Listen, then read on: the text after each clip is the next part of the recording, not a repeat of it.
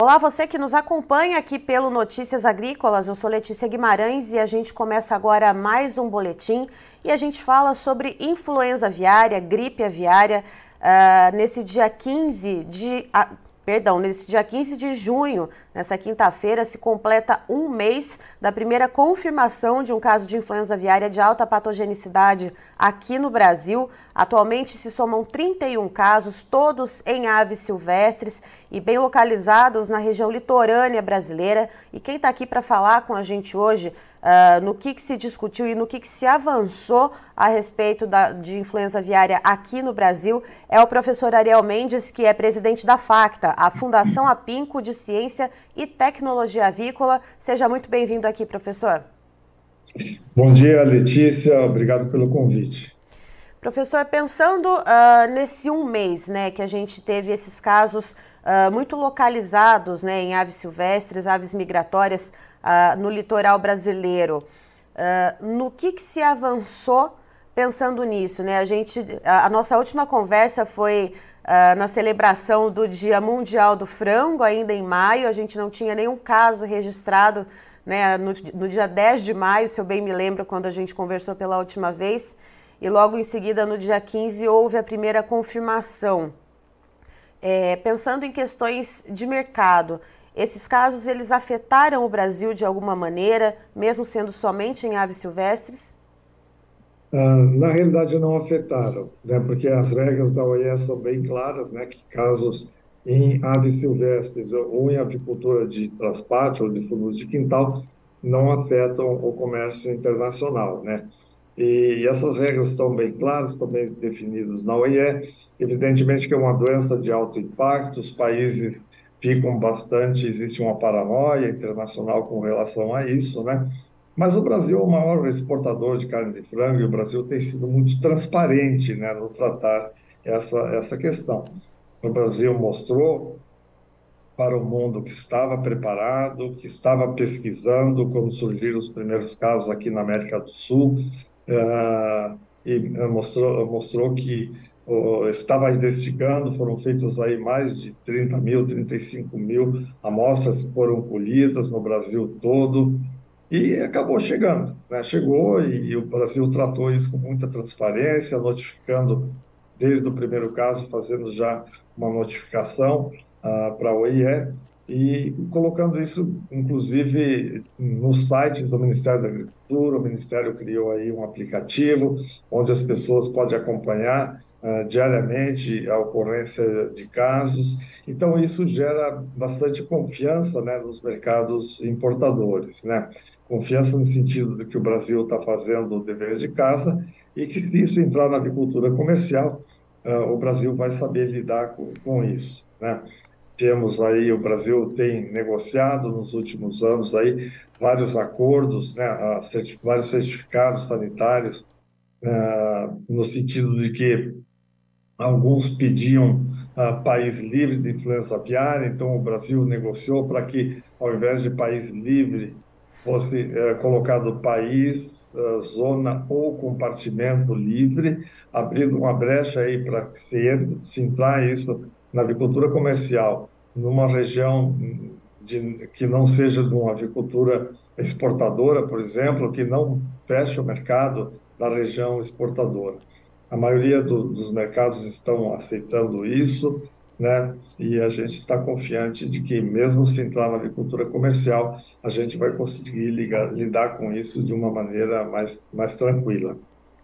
E professor, uh, a gente tem, né, como eu pontuei, esses casos, esses 31 casos muito regionalizados, né, na, na, nas, nas, regiões litorâneas. Temos um no Rio Grande do Sul, numa, numa área de reserva ambiental. Uh, como pensar, como que o, o, o, Ministério da Agricultura né, e as ramificações, né, os outros órgãos estaduais, os órgãos municipais, uh, isso Brasil afora, como que se está sendo trabalhado a questão para que esses casos não avancem para o interior do país. Lembrando que a gente, entre os casos que estão em investigação agora, nesse momento, a gente tem uh, um caso de um pombo, né, que está sendo investigado, esse caso em Marília, no interior de São Paulo. Esse é essa investigação mais ao interior do país que nós temos até o momento. Uh, então, como que se avançou uh, nesses passos, então, para que a doença ela não, não vá se adentrando ao país? É, na realidade, foi reforçado muito a biosseguridade. Eu acho que a partir do, do primeiro caso, né, em aves migratórias aí, embora no litoral, a, a avicultura a comercial se trancou, realmente trancou as portas, né, para evitar a, a contato com aves silvestres, né, principalmente. Então, se redobraram as medidas de biosseguridade na questão de não receber visita, de tratamento de água, né, o cuidado com as pessoas, de uh, tomar banho, trocar de roupa. Então, uh, e a avicultura brasileira ela é bem é bem profissional nesse sentido. A gente tem uma biosseguridade muito boa, isso é reconhecido mundialmente. Temos aí regras bem claras quanto a isso. É lógico que existe algumas vulnerabilidades ainda, né? Mas o, o importante é que o produtor, pelo tanto que se o assunto esteve na mídia aí durante esse mês todo.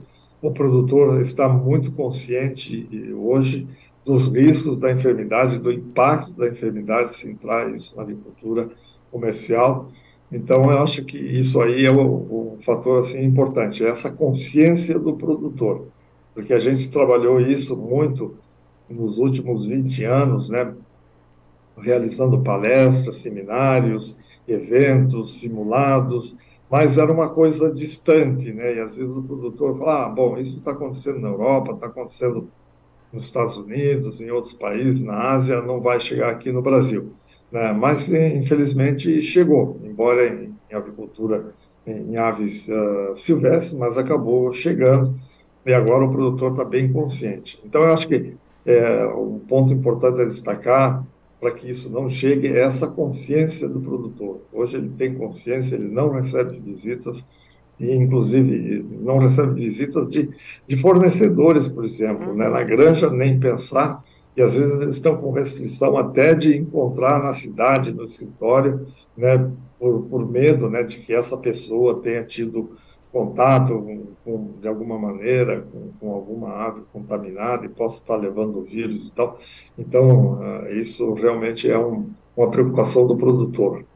E é lógico que o produtor também tem que ter um bom senso, né? Não é o fato de, às vezes, encontrar a pessoa, é um fornecedor que está fazendo seu trabalho lá né, no escritório, não quer dizer que que ele está levando o vírus, né? Só tomar cuidado depois dessa pessoa não ir para não voltar para a granja, né? Quando for voltar para a granja, tomar aqueles cuidados, né? De trocar de roupa, trocar de calçado, tomar banho, etc.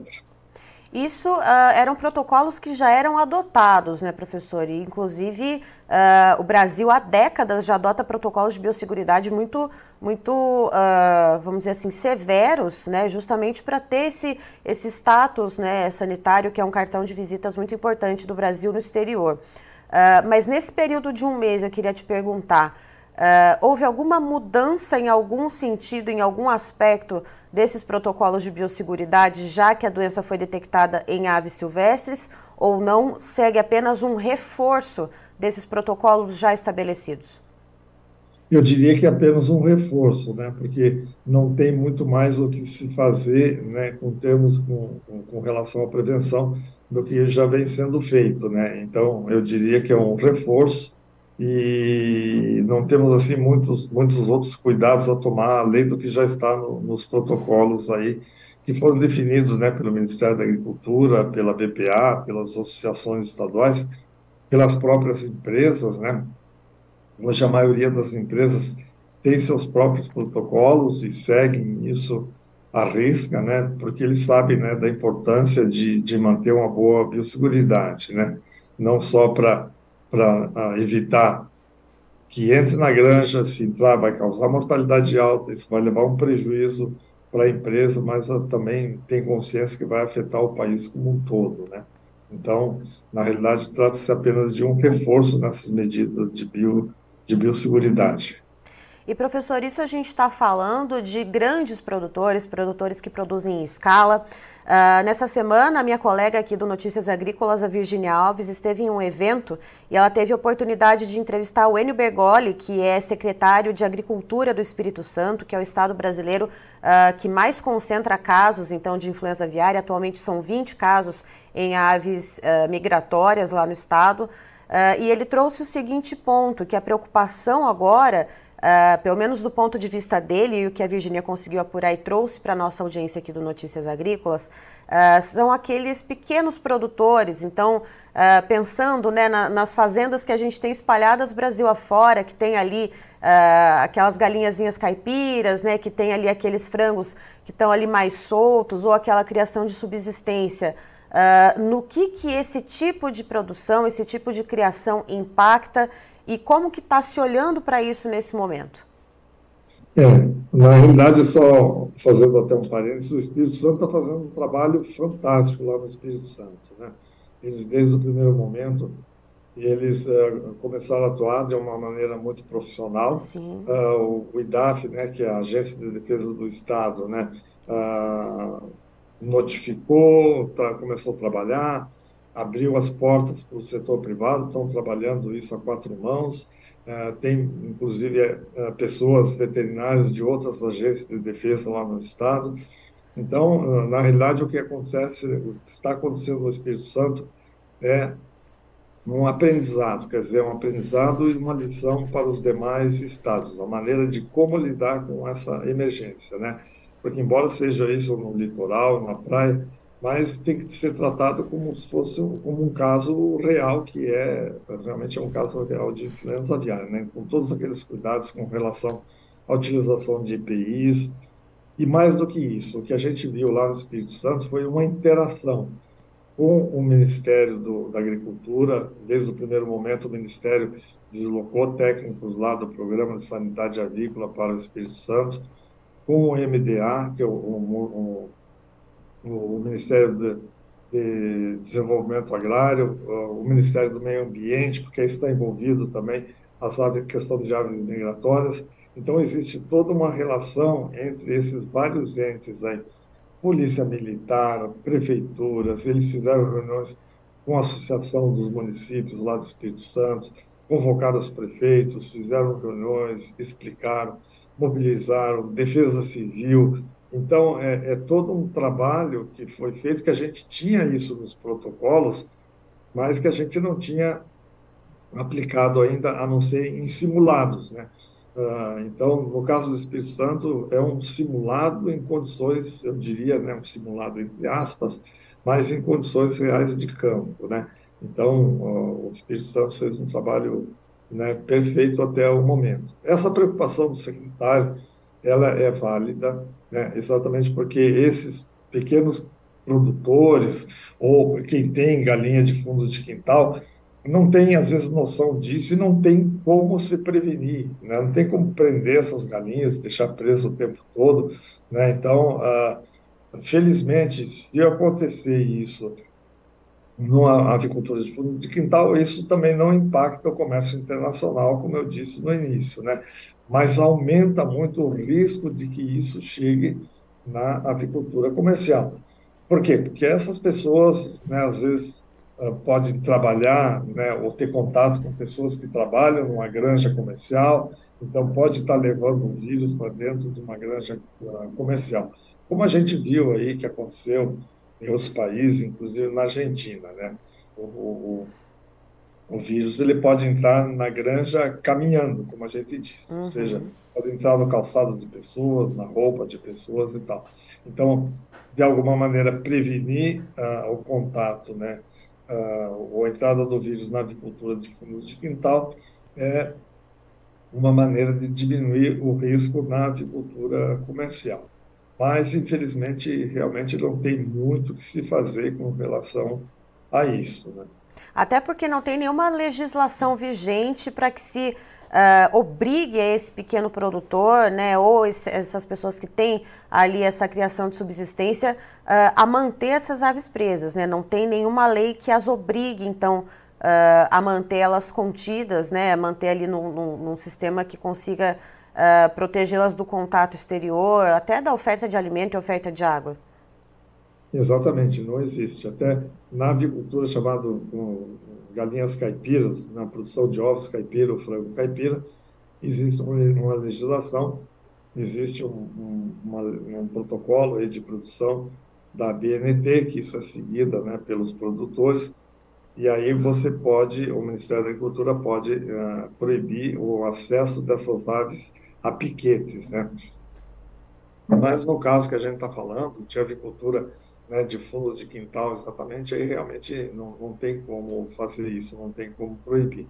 No caso de galinhas caipiras, né, que produzem ovos caipiras, frango caipira, é, normalmente eles compram isso de incubatórios, né, de incubatórios que são registrados no Ministério da Agricultura, que tem um controle, então não existe aí o, o risco de entrar via genética, né, via via pintinho de um dia.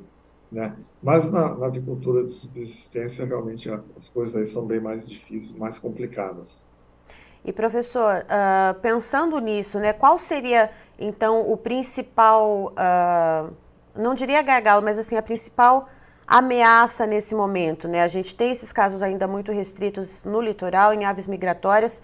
Uh, o que, que o senhor consideraria como uma principal ameaça para que essa doença acabasse sendo internalizada, então, uh, mais a, a, outros estados do país?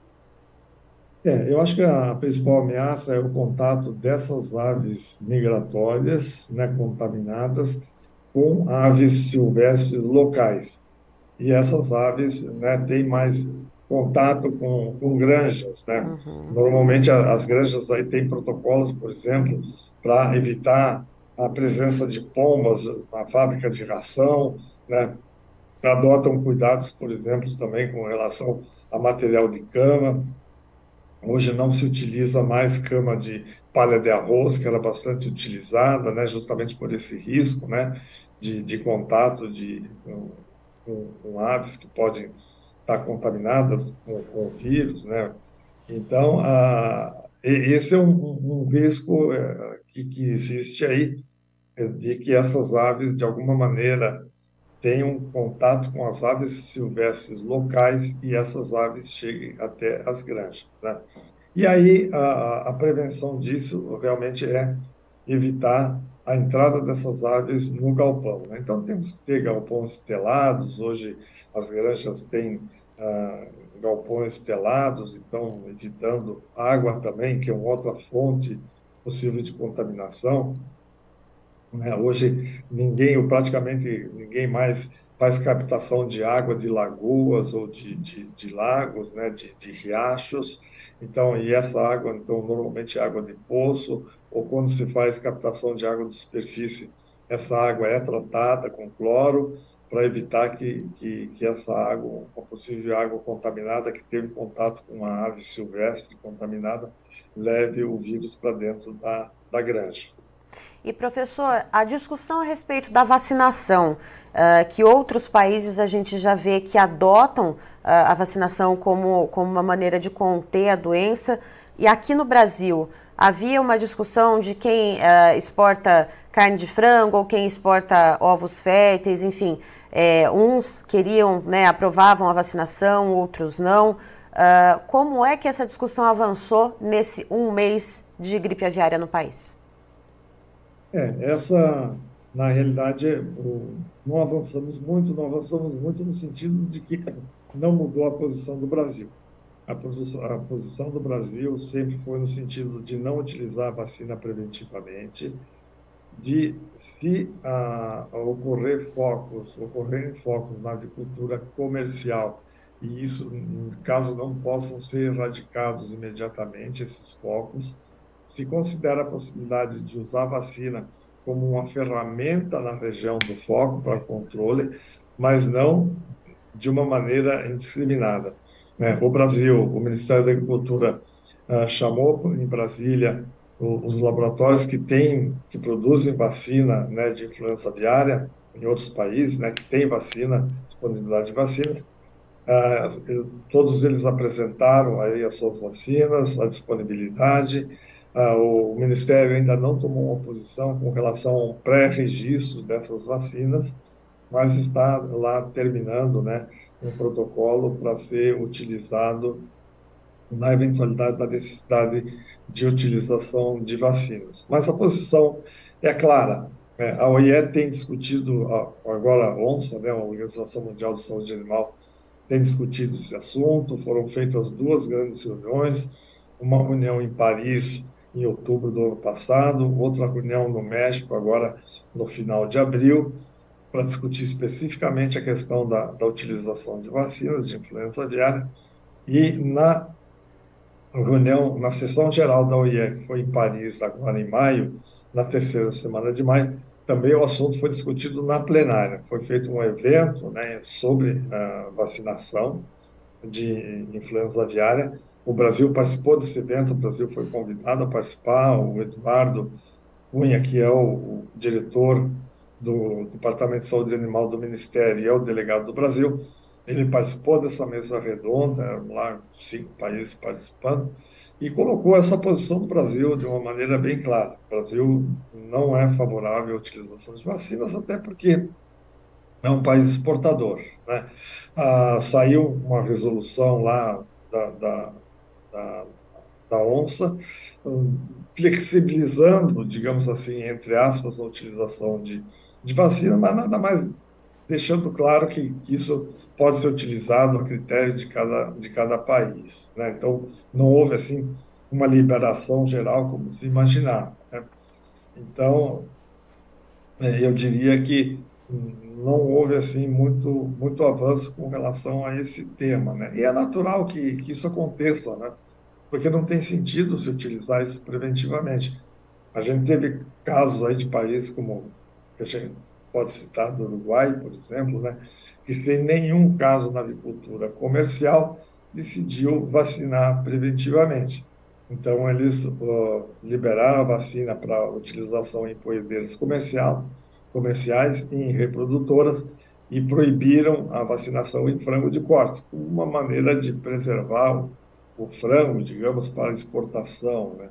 Mas, na realidade, eh, eh, eu entendo que isso não, não, não se justificava, né? não, não era necessário tá? utilizar dessa maneira preventivamente. Mas uh, cada país é soberano e faz o que, o que achar melhor né, para a sua avicultura. Né? Mas no caso do Brasil, especificamente, a, a posição continua a mesma de sempre. E professor, tomando então todo esse contexto né, de biosseguridade, uh, de discussão né, de, de utilização ou não da vacina, uh, relação uh, externa, né, relações mercadológicas, olhando para isso tudo, o que, que o senhor toma como o principal ou os principais avanços, né, os principais uh, caminhos que se foram tomando para melhorar a situação do país, para se blindar contra a influenza aviária dentro desse período de um mês que a gente tem convivido com a doença em aves silvestres?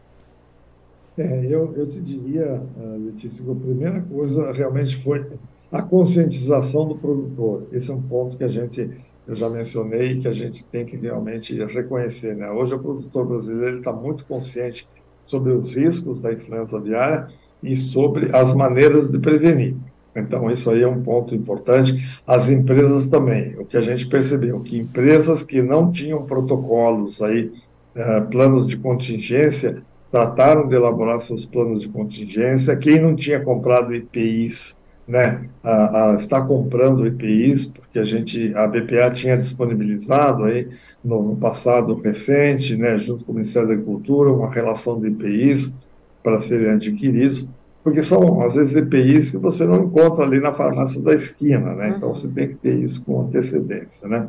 Então, as, as empresas avançaram muito nesse mês, nesse sentido, de, de ter seu plano de contingência, de, de, além de comprar EPIs, por exemplo, de identificar ah, equipamentos, por exemplo, retroescavadeira, onde tem na região para alugar, para emprestar, para poder fazer balas, para fazer interrio de aves, né? Uh, equipamentos para para sacrifício de aves, insumos. Então, isso foi um progresso bastante grande. Né?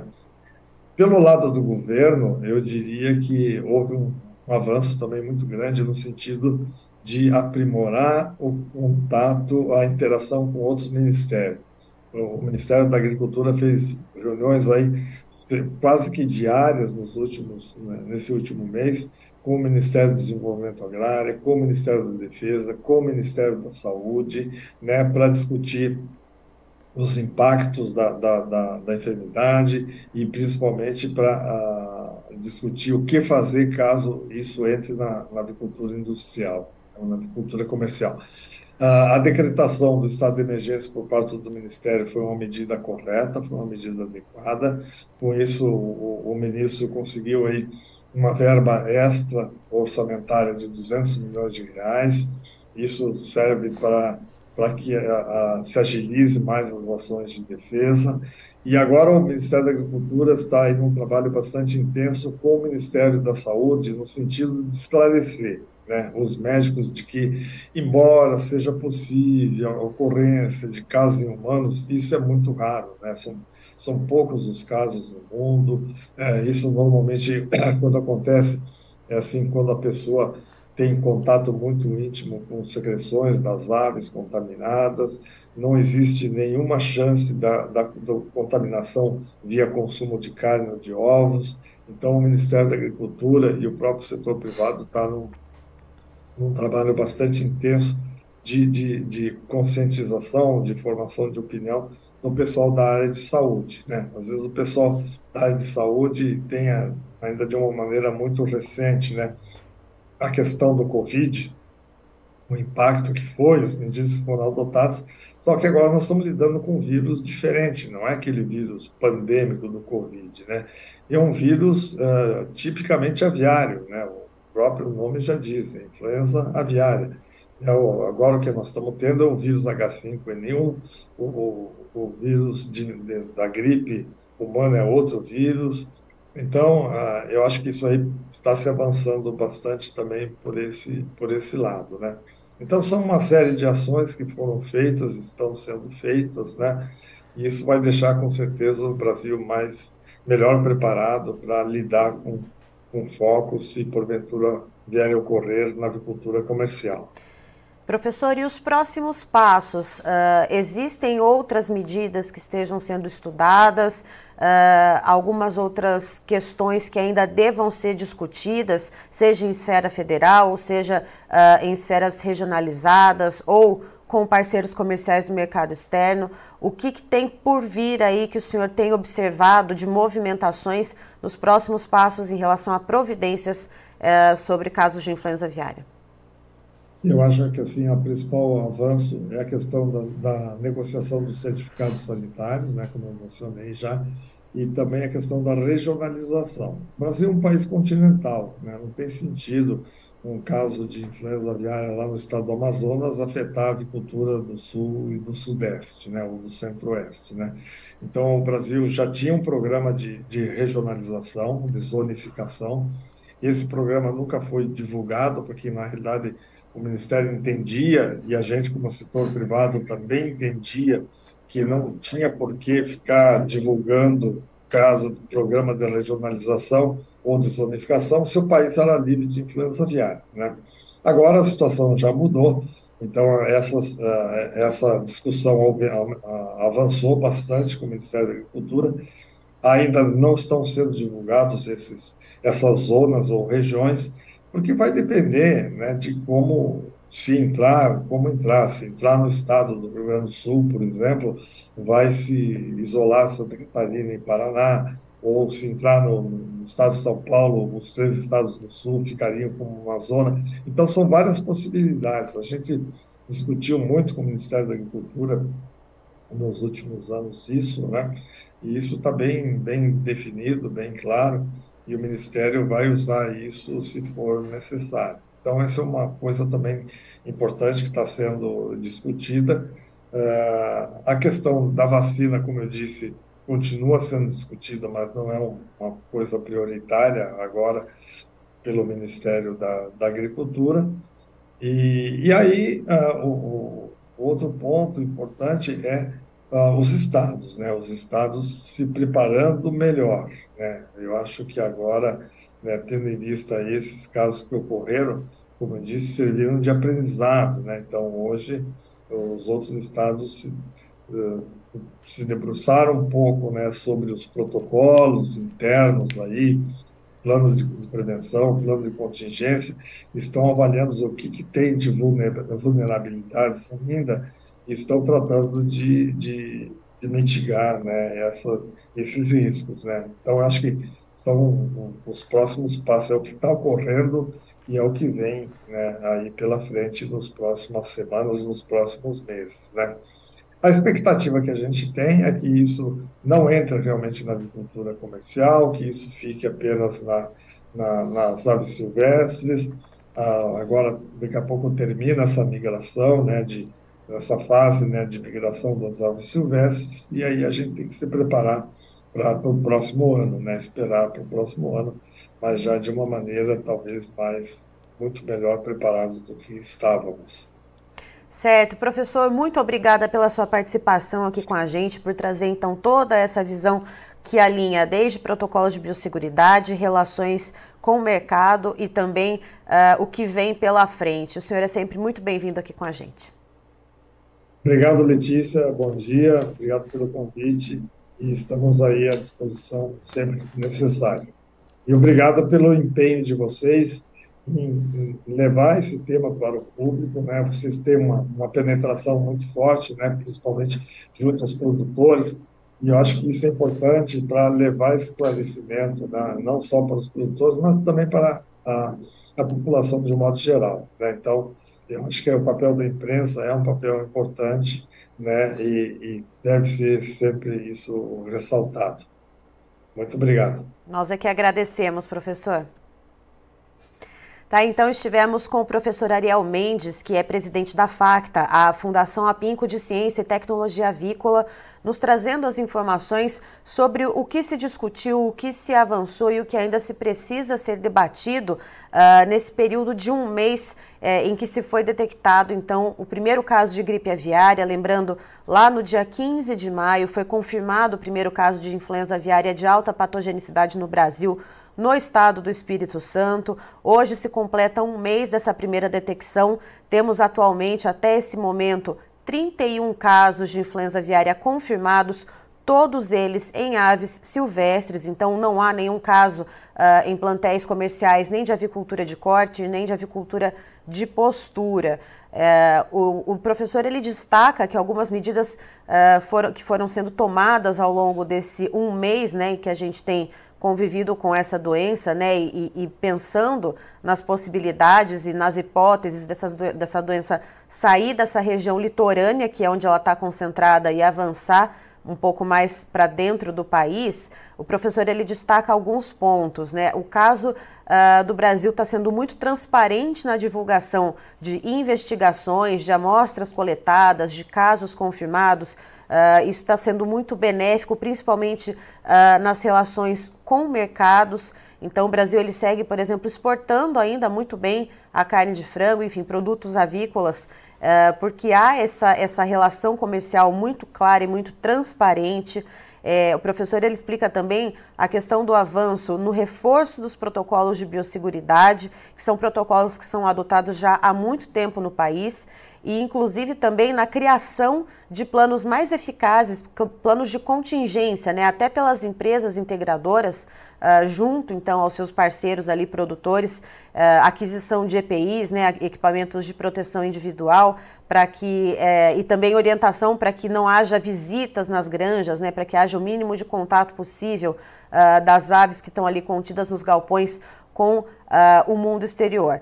Aí o professor ele explica também outro ponto. Existe uh, uma questão que são as aves de fundo de quintal, as aves de criação de subsistência, uh, essas aves que são criadas livres e que não há nenhuma legislação que, as, que obrigue né, é, esses produtores, esses pequenos produtores, a, a, conterem essas aves. Isso sim se torna uma, uma certa ameaça, mas o que, que uh, o, o, o professor Ariel Mendes destaca como uma ponte para que essa doença ela saia do litoral e vá então, uh, em direção mais ao interior do país. É o contato dessas aves migratórias, né, que estão sendo detectados, então, com casos de influenza aviária de alta patogenicidade, uh, com aves de vida livre local, por exemplo, pombos, né, se tiverem contatos com essas aves migratórias, uh, lembrando então que, que pode haver um contato de um pombo com uma fábrica de ração, essa ração se contaminar e ser levada, portanto, para a granja. Isso também é um ponto de preocupação e outras questões que o professor conta que têm sido discutidas, questão de vacinação, que segue então uh, um posicionamento muito claro do Ministério da Agricultura, que é de não adotar a vacinação em um primeiro momento, adotar o protocolo de erradicação da doença, mas sim segue se discutindo a possibilidade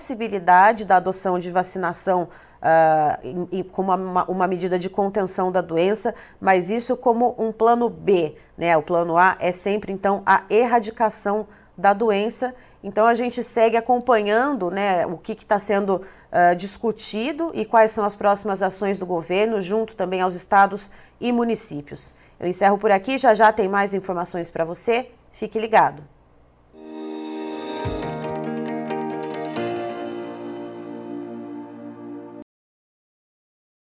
Participe das nossas mídias sociais no Facebook Notícias Agrícolas, no Instagram arroba Notícias Agrícolas e em nosso Twitter arroba Noteagri. E para assistir todos os vídeos, se inscreva no YouTube, na Twitch, no Notícias Agrícolas Oficial.